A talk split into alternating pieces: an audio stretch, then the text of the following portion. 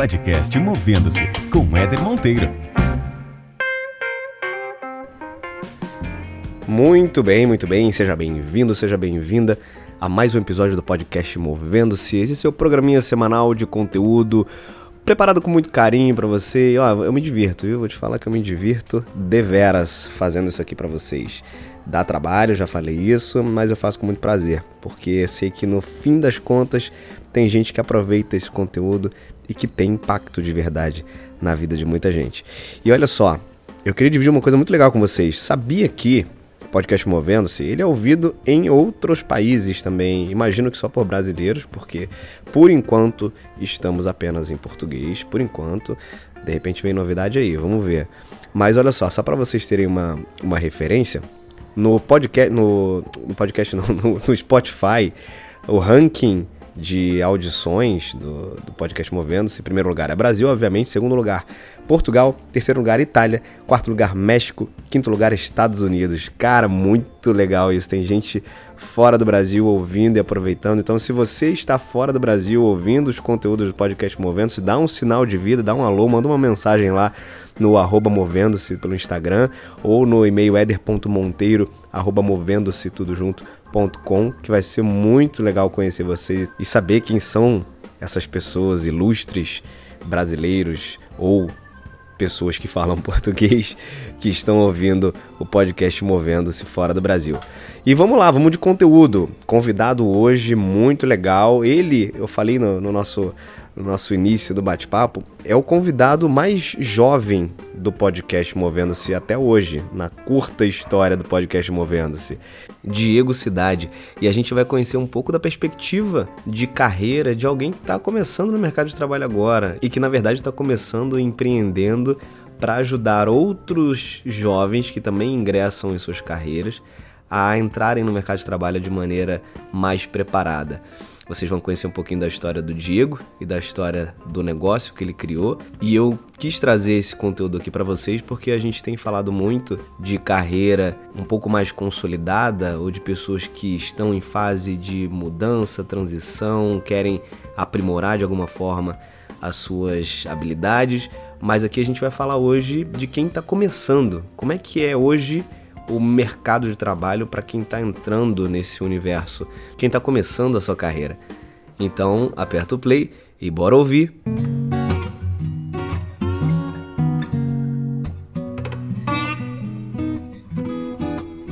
Muito bem, muito bem. Começando mais um episódio do podcast Movendo-se, sempre com convidados ilustres.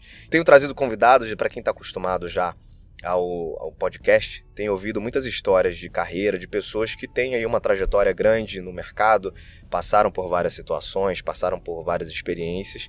E eu trouxe, eu acho que esse meu convidado de hoje talvez seja o mais novo de idade que vem aqui conversar com a gente, bater um papo. Então vai ser muito bom também ter a perspectiva de alguém que começou a carreira há pouco tempo, mas que tem bastante história para contar nesse, nesse pouco tempo. Diego Cidade. Diegão, Obrigado, viu, cara? Obrigado pela, pela tua participação. É sempre bom ter gente nova aí, oxigenando também esse bate-papo e podendo inspirar as pessoas que fazem parte da audiência desse podcast. E eu queria que você se apresentasse sem falar o que você faz. Esse já é um já é de praxe também aqui no podcast Movendo-se. Se apresenta sem falar o que você faz e aí a gente começa o nosso bate-papo. Boa. Queria agradecer de pela participação e tal. Tô acompanhando o podcast, só tem gente incrível, então tá na mesma, na mesma playlist dessa galera para mim já é demais. É, Legal, cara. O Diego Cidade sem falar o que faz. Isso aí. Então, eu já pego a questão do perfil de Gallup, que ele fala que eu sou ativador, realizador e competitivo.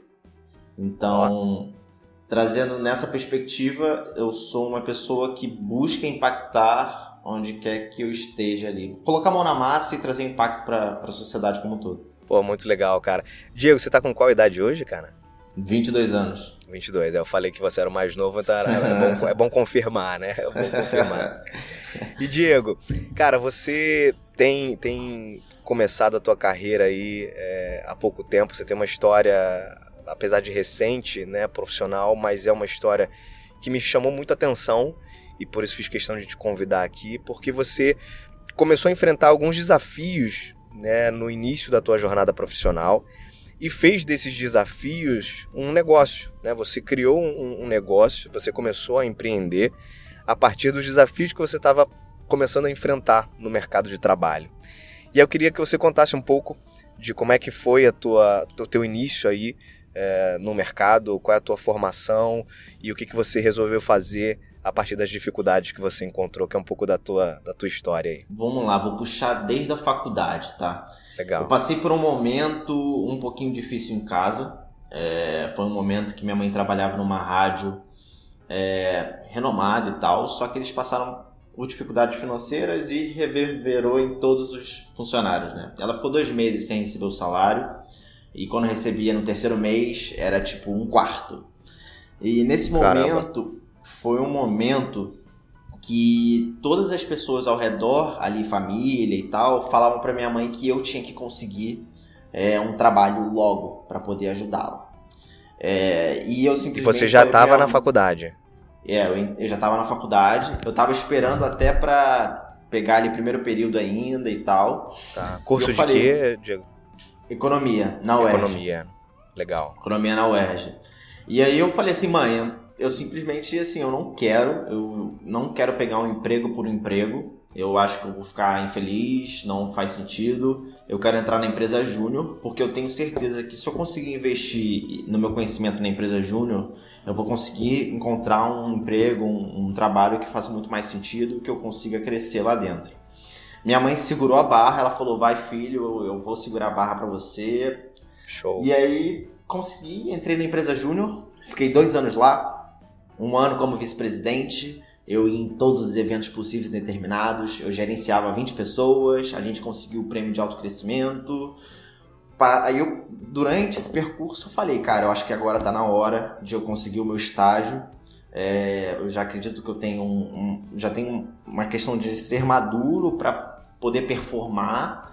E uhum. eu fui buscar, né? Fui pro mercado. Me falaram até que ia ser mais fácil, né? Por eu ter vindo de empresa júnior. E sim, não foi sim. nada disso, né? Simplesmente eu tomei não atrás de não. Fiz diversos processos seletivos, diversos testes de lógica. Era não, Diego, você não tem as competências. Não, Diego, você não tem os requisitos. Não, Diego, não, Diego, não, Diego. E aí eu, cara, eu ficava frustrado e eu falei, vou em casa, vou tentar estudar e vou tentar me capacitar para conseguir esses tais requisitos. É, uhum. Simplesmente nada cabia no meu bolso de universitário, né? Então, uhum. assim, porque na empresa júnior era sem fins lucrativos, eu não ganhava dinheiro, é, sim, sim. o perrengue ainda estava instaurado em casa e eu entrei num loop, né? Então, assim, eu não tinha estágio para ganhar dinheiro e eu não tinha dinheiro para me capacitar.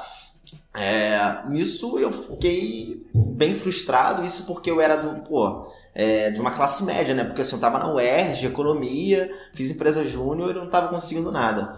É, passou um tempinho, meses, digamos meses mesmo, procurando estágio, eu tive que me candidatar pro. Comecei a tirar para tudo quanto é lado, né? Aquela frustração de um universitário.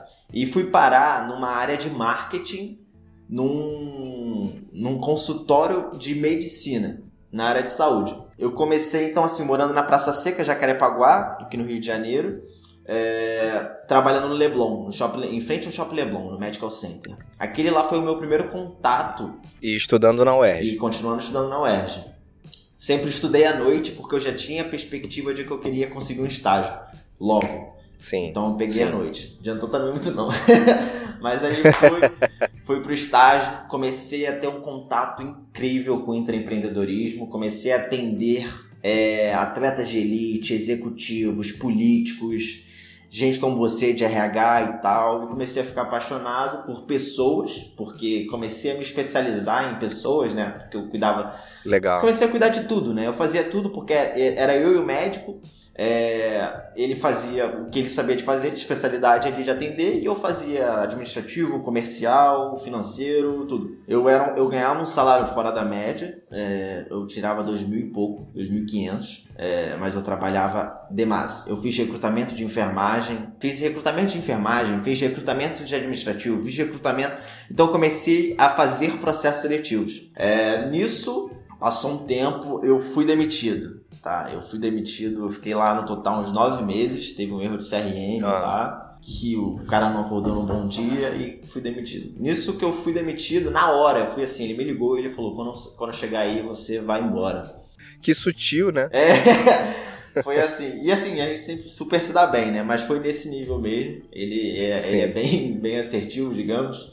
Uhum. E eu cheguei para esse meu amigo que eu contratei, que ele era da empresa Júnior, inclusive ele era o presida é, na empresa Júnior. Eu cheguei para ele e falei, cara, eu acho que ele tá me dando a oportunidade de eu empreender, tá? Porque até durante esse meio tempo, é, isso é uma coisa que eu não falo muito, mas eu criei uma empresa durante o estágio que se chama Feller. Nos bastidores a gente até falou do Fabrício, né? Fabrício Oliveira, que tem uma roupa uhum. da, da Fall, a Fowler, né, e tal. Então, Fowler. Eu, é, a Fowler. Eu criei, a Feller se chama, ela tinha uma tartaruguinha de logo.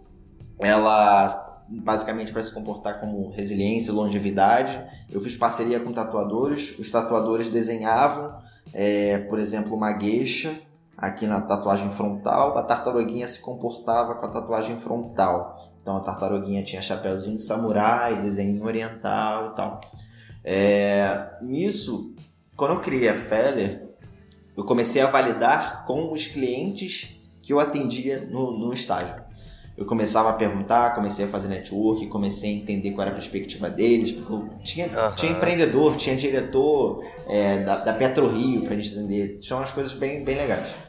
Sei. Nisso, eu, eu achei que eu ia focar na, na Feller quando eu saí. Acontece que, ao mesmo tempo, paralelo, eu estava ajudando o que seria a academia do empresário júnior, muito nessa perspectiva de poder ajudar os empresários júniores. A gente começou a pivotar é, nesse meio tempo, dentro do estágio, tá? No estágio eu sempre estava olhando para outras áreas, porque eu enxergava uma certa instabilidade lá dentro, tá? É, naquele momento atual, eu fui a pessoa que mais ficou lá, como estagiário, tá? Então eu já enxergava isso e comecei a olhar para outros lados. Aquela questão uhum. de multidisciplinaridade que a gente fala, então. Eu sim, já sim. Eu já tentava provar isso em mim mesmo. Nisso, quando eu fui demitido, eu cheguei para esse meu antigo sócio é, falei assim, cara, será que não vale a pena a gente sentar e, e eu entrar para trabalhar focado 100% no que seria a academia do universitário que é hoje? Ele super achou legal, topou. Ele, tinha uma, ele tem uma empresa de, de consultoria e treinamento. Falou assim: ah, vem trabalhar aqui na minha empresa e vamos, e vamos tocar. Vamos tocar isso. Partiu, eu ganhava, sei lá, um quarto do que eu ganhava, bem menos, uma bolsa auxílio assim mas eu juntava dinheiro, então eu conseguia respirar e ajudar lá em casa. Nisso começou o que é o hoje. A gente pivotou bastante, tá? O primeiro modelo era o seguinte, já era tentando impactar o que eu sofria. Eu peguei aqueles cursos de dois mil, mil reais, comecei a levar para faculdade por 50, uhum. 30 reais, 100 reais, tipo curso de projetos que é mil blau, processos, liderança, negociação. A gente foi, levou Caramba. liderança liderança para Unirio por tipo 50 pratas, 30 pratas. Dava super E a galera comprava? Cara, a gente botou. A nossa primeira turma paga de. de foi negociação na Unirio, a gente conseguiu botar umas 67 pessoas no total. Que máximo, cara. E aí, cara, foi assim, uma virada de chave. Eu falei, cara, é possível. E, e, e o mais legal é que eu sempre pensava assim, cara, essa parada não é simples. Não é, é não é difícil. Eu falava assim, sim, assim, cara, essa parada não é difícil. Simplesmente eu conectei o professor com, com a sala e com os alunos. Falei, cara, isso é uhum. sensacional. Tipo, o poder que a gente tem de, de fazer conexões e conseguir é, total, ter impacto cara, e, consequentemente, ganhar dinheiro com isso. É, e aí eu falei, cara, maneiro. Só que nesse meio tempo que a gente estava fazendo presencial para entender e tal, eu passei para a fábrica de startups. Eu fui acelerado três meses com eles. E aí eu fui entendendo o que, que era escalabilidade, o que, que era startup, uhum como eu poderia escalar a academia universitária. Passei por três meses, cheguei na incubação do Work Labs, eu sou incubado até hoje né, pelo Work, e a gente foi pivotando, é, entendendo o mercado, entendendo o que, que era B2C, né, de fato, porra, que aí eu ia ter que ter muito... Porque o que acontecia? É, o meu modelo anterior, pô, era super legal, eu conseguia democratizar o acesso à educação pra galera, aprendizagem e tal, só que eu ainda estava vendendo para o universitário me preocupava isso porque eu mesmo não tinha dinheiro. Então, assim, mesmo estando democraticamente ali, eu não conseguia atingir todo mundo, sabe? Nisso, Sim. A gente pivotou para o que é hoje e a gente está rodando o processo seletivo de ponta a ponta. Só que o máximo, que é a nossa principal proposta de valor, é a trilha de aprendizagem. É, mas aí vão entrando mais no que, que a gente faz hoje. Deixa eu só, antes de você entrar no que se tornou hoje, só resgatar um ponto aqui que eu achei bem interessante na tua fala, que foi o seguinte, né? Quando você foi demitido lá atrás da clínica, você tinha duas opções, né? Ou sair muito frustrado e revoltado e continuar todo aquele processo de buscar um estágio e tomar não eventualmente, como já vinha acontecendo nas últimas experiências, Sim. ou você tinha a opção 2, que foi a que você escolheu, de olhar o copo meio cheio e falar assim, cara, tá aí, eu acho que é uma oportunidade, o cara tá me dando uma oportunidade para empreender. Eu achei essa, achei essa tua visão incrível, né? Porque é, ela faz toda a diferença, né, cara? O, o, o, modelo mental que a gente tem a partir daquelas situações, assim, cara, puta, é, aqui tá minha chance, né? E você pegou essa chance e falou, beleza, agora eu vou aproveitar e, e vou construir alguma coisa. Que começou com esse, esse processo voltado para a educação no mundo do universitário e se tornou outra coisa, que é o que você vai falar agora. Sim, é, puxando só um pouco para esse lado, eu sempre fui uma pessoa muito otimista. E eu fui ficando mais otimista durante o processo lá. Uhum. Porque eu fui aprendendo a lidar com as pessoas como um todo, aprendendo a lidar com o próprio gestor, né? E, cara, parece até clichê, né? Porque eu não, eu não sabia o que acontecia no mundo, eu não vivia o LinkedIn, por exemplo. E é muito comum as pessoas que são demitidas, né, virarem empreendedoras depois.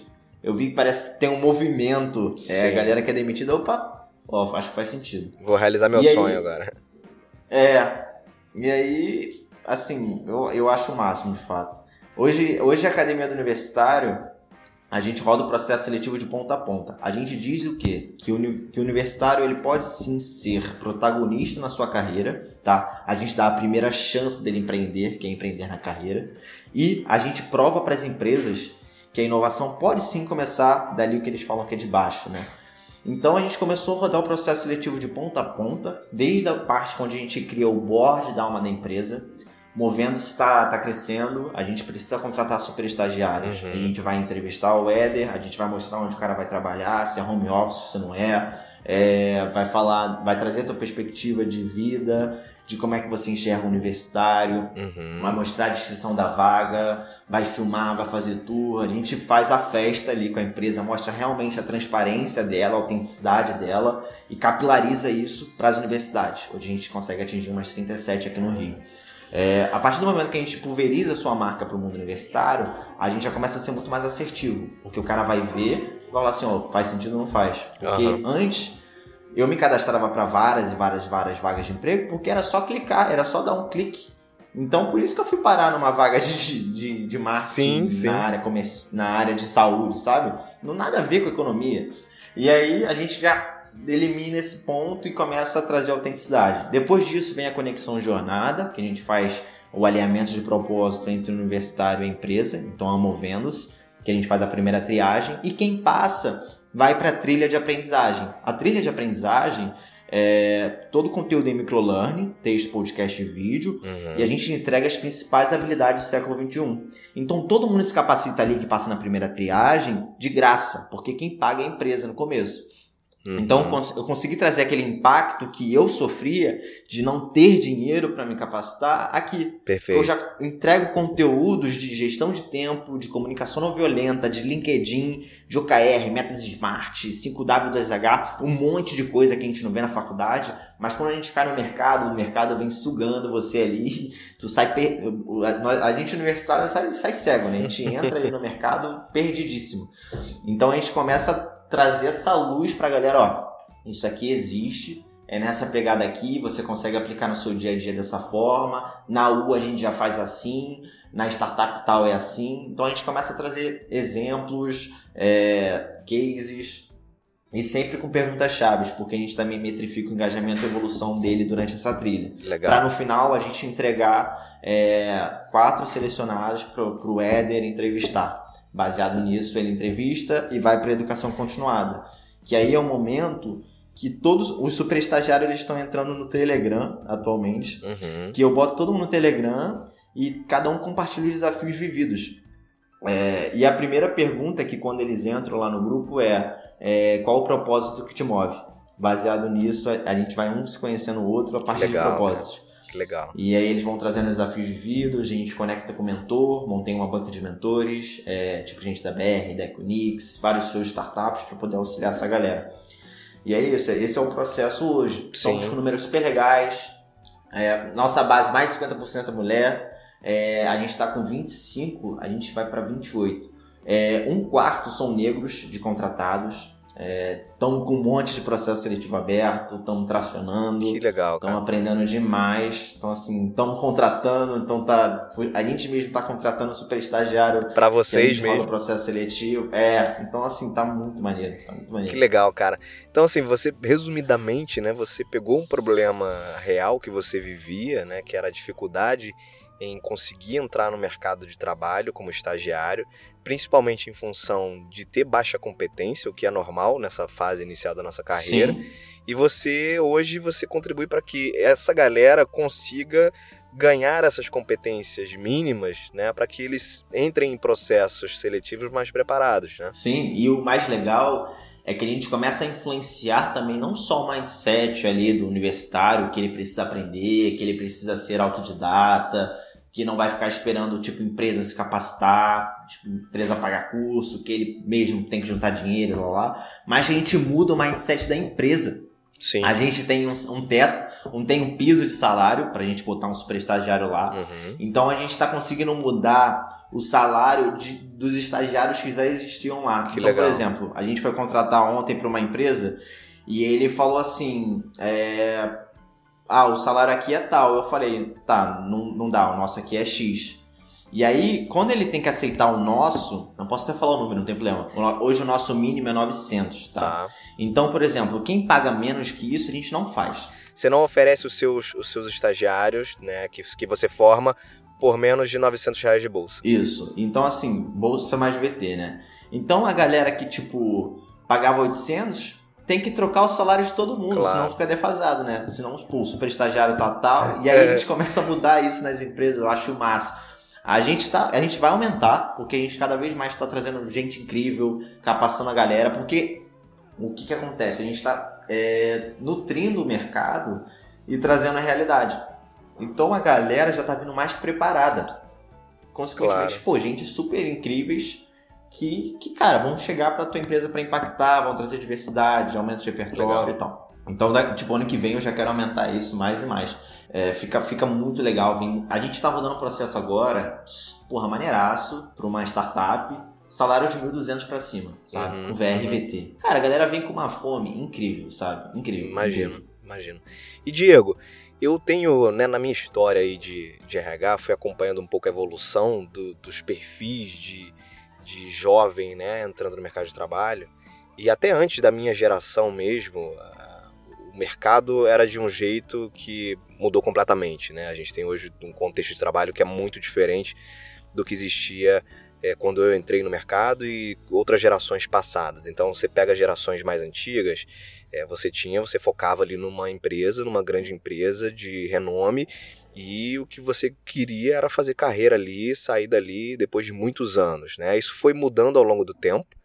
É, a minha geração já foi uma geração diferente, em que a gente sim queria ter ali uma. Quando eu entrei, eu sou administrador, quando eu me... entrei na faculdade, eu me lembro, a gente tinha.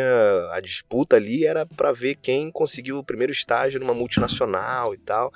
E, uhum. e eu comecei a perceber que esse movimento foi, foi deixando de existir aos poucos, né? Que na verdade é, o interesse em uma grande empresa, em uma baita multinacional super reconhecida, passou a ser não não mais o desejo, né, o objeto de desejo ali de um estudante. Você que está nesse universo hoje, Diego, passou por isso e está convivendo com isso diariamente com os teus é, estagiários, super estagiários aí que você tem formado, como é que essa galera tá, tá vendo o mercado hoje? Como é que essa galera enxerga a carreira hoje, quando eles olham para frente, cara, na tua percepção? Cara, essa é uma pergunta divisona, né? A gente debate muito isso com a galera. É, o movimento de startup, eu acho que mudou muito essa percepção de, de mercado dos universitários, tá? Então, o que que eu falo lá? Às vezes eu trago algumas vagas pra gente debater no, eu tenho uma comunidade com todos os universitários lá também. Sim. E aí eles, eles batem muito na tecla sobre como é a visão do gestor e muito menos pouco não só a empresa como todo, o propósito, mas como é o gestor. Então, assim, eu trouxe para eles um mercado engessado, uhum. que eu falei, ó, vamos falar de corretoras. O que vocês acham de corretoras? E aí, um, um trouxe perspectiva que teve uma, uma experiência ruim, uma experiência boa e tal, e todo mundo focou no. Cara, se o gestor é, souber passar a, as tasks, souber se comunicar, é, mostrar de fato que o cara é ouvido, para eles é ótimo. Então, assim, esse é um ponto na escolha, né? Os caras eles estão olhando muito nessa perspectiva de super interessante, cara, quanto, né? É, o quanto que eu vou ser ouvido, o quanto eu vou poder impactar ali, botar a mão na massa e aprender. Uhum. E o outro ponto que a gente percebeu é nem sempre importa o salário, que é muito essa questão de propósito. Quando um propósito é muito claro e a pessoa tem um alinhamento muito forte, o cara vai que vai. É, o que eu vejo também de comum é porque são, muitas, são muitos vieses que a gente está enxergando, porque como a gente está contratando bastante, a gente está começando a passar pelo período de checar quem está performando, quem não está, se estão sendo efetivados, se não estão. Né? Então, assim, tem essa questão de multidisciplinaridade. Eu vejo muita galera, tipo, performando Uhum. Eu tô conhecendo umas pessoas que estão performando, mandando benzaço e depois criam uma, uma, startup, criam um negócio, viram freela, é, fazem outros projetos. É muito comum agora super estagiário é, acabar tipo, fazendo algum freela, fazendo alguma coisa que eu percebi. Não só super estagiário, estagiário no geral. Legal. Então, assim, eu acho que essa multidisciplinaridade está muito em alta, tipo, multiprojetos, o cara vai operacionalizando mais de alguma coisa ou não. Eu não, eu não enxergo, hoje eu não tô enxergando mais a galera com esse perfil de. Eh, tem até dentro do. não sei se era o poder do hábito que fala sobre isso, que é o perfil da galera estrela, né? Que fica lá tanto tempo para fazer carreira uhum. e tal. Eu não enxergo. Eu, eu, tanto quanto eu enxergo super estagiários aqui que realmente vão fazer a diferença, mas que eu tenho que efetivar eles rápido, efetivar no sentido tipo assim, eles têm que crescer, entregar resultado, claro, mas que eles performem para alcançar novos cargos. Senão a galera fica desanimada, desmotivada uhum. e, e dropa. Então o turnover dessas empresas de, de, de universitário, o turnover é imenso. A gente vai conversando com várias empresas, cara, não consegue manter ninguém, mas tipo, o cara não tem uma. Ele não consegue enxergar um plano de carreira muito fácil, uhum. ele não tem metas claras. Então, tipo assim. Se, eu acredito realmente que se tiver meta clara, se o cara conseguir ver um, um plano de carreira, eles vão tá? É, porque parece que também tem um hype, pelo menos na bolha que eu vivo, hype de empreendedorismo, que parece que todo mundo quer empreender. Mas, cara, a gente tem milhares de universitários na base que querem um perfil de carreira, sim, sim, que querem sim. ter uma estabilidade, sim. Querem, mas eles querem ser reconhecidos. Eu acho que esse é o principal ponto, reconhecimento. É. O Millennium bota propósito, reconhecimento, autonomia em jogo. É. E não tem, e também não tem espaço para todo mundo empreender, né, cara? Se todo mundo resolver empreender, cara, não, não tem lugar para todo mundo, né? Agora, um, um, ponto que você tocou aí que eu achei também muito bom, então tentando, tentando resumir o início da tua fala aí sobre essa questão de, de visão de carreira hoje do estagiário, é, sim, de fato ele não enxerga mais a necessidade de estar numa grande empresa com um nome muito reconhecido, mas ele quer fundamentalmente ter uma liderança que dê espaço, que possa ouvi-lo, que ele possa também ter voz e que ele consiga aprender, né? Consiga ter um, um, espaço de aprendizagem significativo. Então, isso é, isso é o que eles buscam, independente do, do setor, do segmento da indústria, do tamanho da empresa, né? O que, é, o que é uma visão bastante interessante. Agora, você falou sobre plano de carreira, que hoje ainda é um, é um tema muito buscado pelas pessoas, e eu tenho, tenho feito normalmente um contraponto sobre isso, muito numa linha de que, na minha, na minha visão, cara, até como, como RH, eu acho que o plano de carreira como ele existe até então, ele está com os dias contados. Por que, que eu falo isso? Porque o contexto de mercado hoje e de mundo é, onde a velocidade das mudanças ela é muito maior do que foi né, há anos atrás. Ah, você hoje está numa empresa com um plano determinado de negócio, por exemplo. Cara, daqui a seis meses acontece uma determinada situação que muda completamente a estratégia da empresa. No ano que vem a empresa é uma empresa completamente diferente. Então, é, aquilo que era um pouco mais estável no passado, do ponto de vista de percursos pré-definidos, uma, uma estrutura ali de carreira. Não, então se você ficar tanto tempo nessa posição, você vai aprender isso, você vai ser promovido para tal, depois você vai ser promovido para sênior em tantos anos.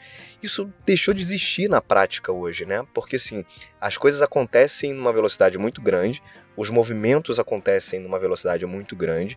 Isso é bom por um lado porque o processo de aprendizado ele acaba acontecendo também naturalmente em todo esse, esse modelo de, de mudanças que a gente vive, mas realmente a previsibilidade hoje em dia para você conseguir apresentar para alguém um plano estruturado de carreira, olha, daqui a cinco anos, se você cumprir essas e essas etapas, você estará assim lá na frente, isso acaba sendo utopia hoje, né? Porque a gente não sabe, não tem a menor ideia de como é que essa empresa estará daqui a três, cinco anos. Então eu acho que o, o, plano de carreira ele continua sendo importante, mas talvez eu mudasse um pouco é, essa, essa expressão e passasse a utilizar plano de aprendizagem né? Independente de passos e steps de avanço de carreira, eu acho que o que as pessoas buscam hoje, principalmente esse grupo que está entrando no mercado de trabalho, cara, eu quero um plano de aprendizagem.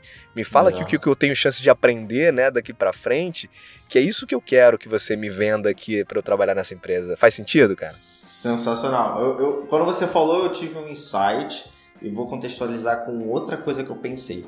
Eu acredito que agora o plano de carreira ele tem que ser tipo um plano estratégico. Se o plano estratégico de uma empresa tem mais de seis a, a um ano, mais do que isso, é balela. Justamente sim, o que você falou. Sim, muda o VUCA, muda, tipo, constantemente, vai mudar, a U pivota, a U muda e tal. Mas eu acredito que se o cara tiver uma clareza durante seis meses para onde ele está indo, de seis a um ano, o cara ele tem muita mais, muito mais vontade de, de, de fazer acontecer, de, de de correr atrás. E esse, esse que você falou de plano de aprendizagem, sensacional. Sabe o que, que eu faço que a gente está contratando? Ah. E só que a gente tem muita dificuldade, que a gente está fazendo um monte de coisa, eu não consigo desenhar um onboard muito claro. Mas eu pedi para o Superstag mapear três coisas. O que, que eu, Diego, posso te ensinar? O que, que a U pode te ensinar? E o que, que você quer aprender executando, sacou? O que, que eu consigo entregar de imediato? para ele. Então, assim, mapeando isso, eu quero meio que tipo gamificar para a gente ir batendo para ver se a gente realmente está conquistando aquilo que a gente planejou no começo, sacou?